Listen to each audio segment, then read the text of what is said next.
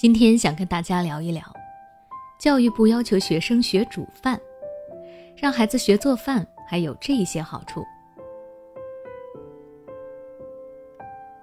最近，教育部发布了新的劳动课程标准，其中要求从九月起，中小学生要学习煮饭，劳动课也正式成为了中小学的一门独立课程。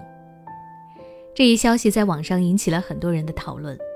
家长们也是各持不同的观点，有的家长觉得这是一件好事，会让孩子全面发展；而有的家长也觉得孩子的劳动课程里自己不一定全会，对孩子来说有一些苛刻。也有的家长会担心家里的厨房要被孩子毁了，或者是会觉得增加自己的工作量等等。每个人看法各不相同，这其实可以理解。突然要求孩子学会煮饭，这本来就需要一个心理的接受过程。很多家长只看到孩子煮饭可能会带来的麻烦，所以难免会有意见和抵抗心理。但你不知道的是，让孩子学习做饭还有很多其他的好处。第一，增进亲子关系。现在很多家长和孩子接触的时间其实并不长。白天家长要上班，孩子要上课；晚上家长有自己的事，孩子也要写作业、准备睡觉。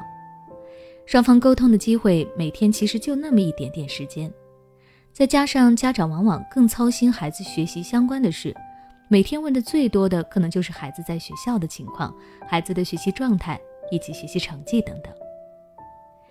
这些话题无可厚非，但是却不是所有的孩子都能够理解这些问题的含义。有的孩子可能还会觉得不耐烦了，而当孩子学习了做饭以后，这就意味着家长和孩子的共同话题增加了。家长在家里做饭的时候，孩子感兴趣，围着家长询问，家长就可以趁此机会给孩子补习，双方彼此之间交流的话题增多了，说的话多，关系也就更加亲近了。第二，帮助家长树立威信。随着社会的进步，很多家长都不希望自己的孩子输在起跑线上，所以会在孩子很小的时候就给他报各种兴趣的学习班。孩子学的多了，知识储备更加丰富，造成很多孩子小小年纪会的知识，家长都不一定懂，也就会出现一种情况，那就是孩子觉得自己的爸爸妈妈什么都不会，不想跟家长交流。而如果让孩子学习做饭的话，很多家长势必能够借此机会挽回自己的一些威信。看到爸爸妈妈做的香喷喷的饭菜、甜甜的蛋糕、精湛的刀工，孩子就会感受到父母的厉害之处了。第三，增强孩子的自信心。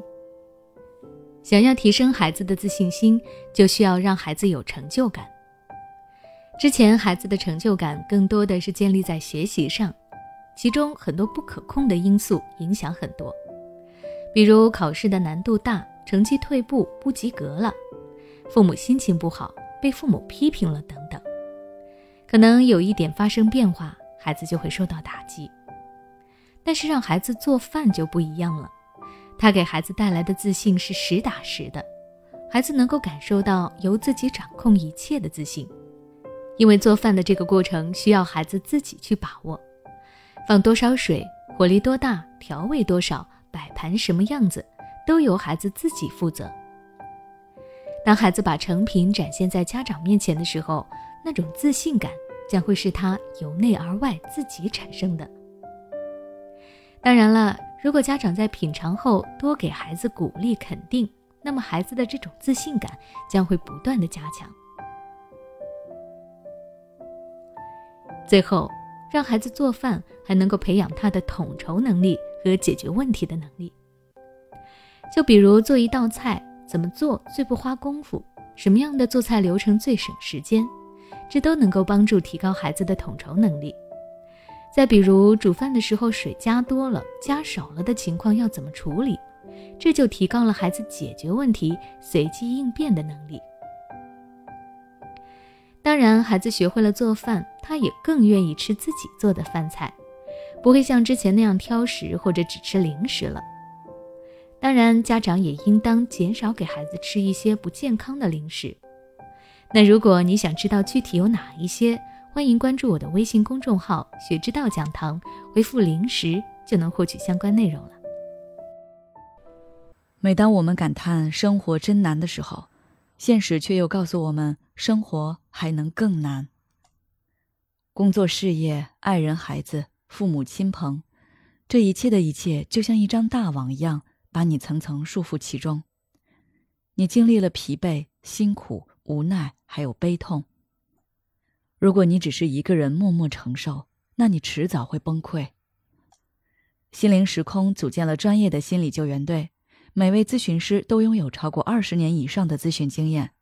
只要你需要，我们就在。微信关注“心灵时空”，后台回复“咨询”就可以体验十五分钟心理清诊了。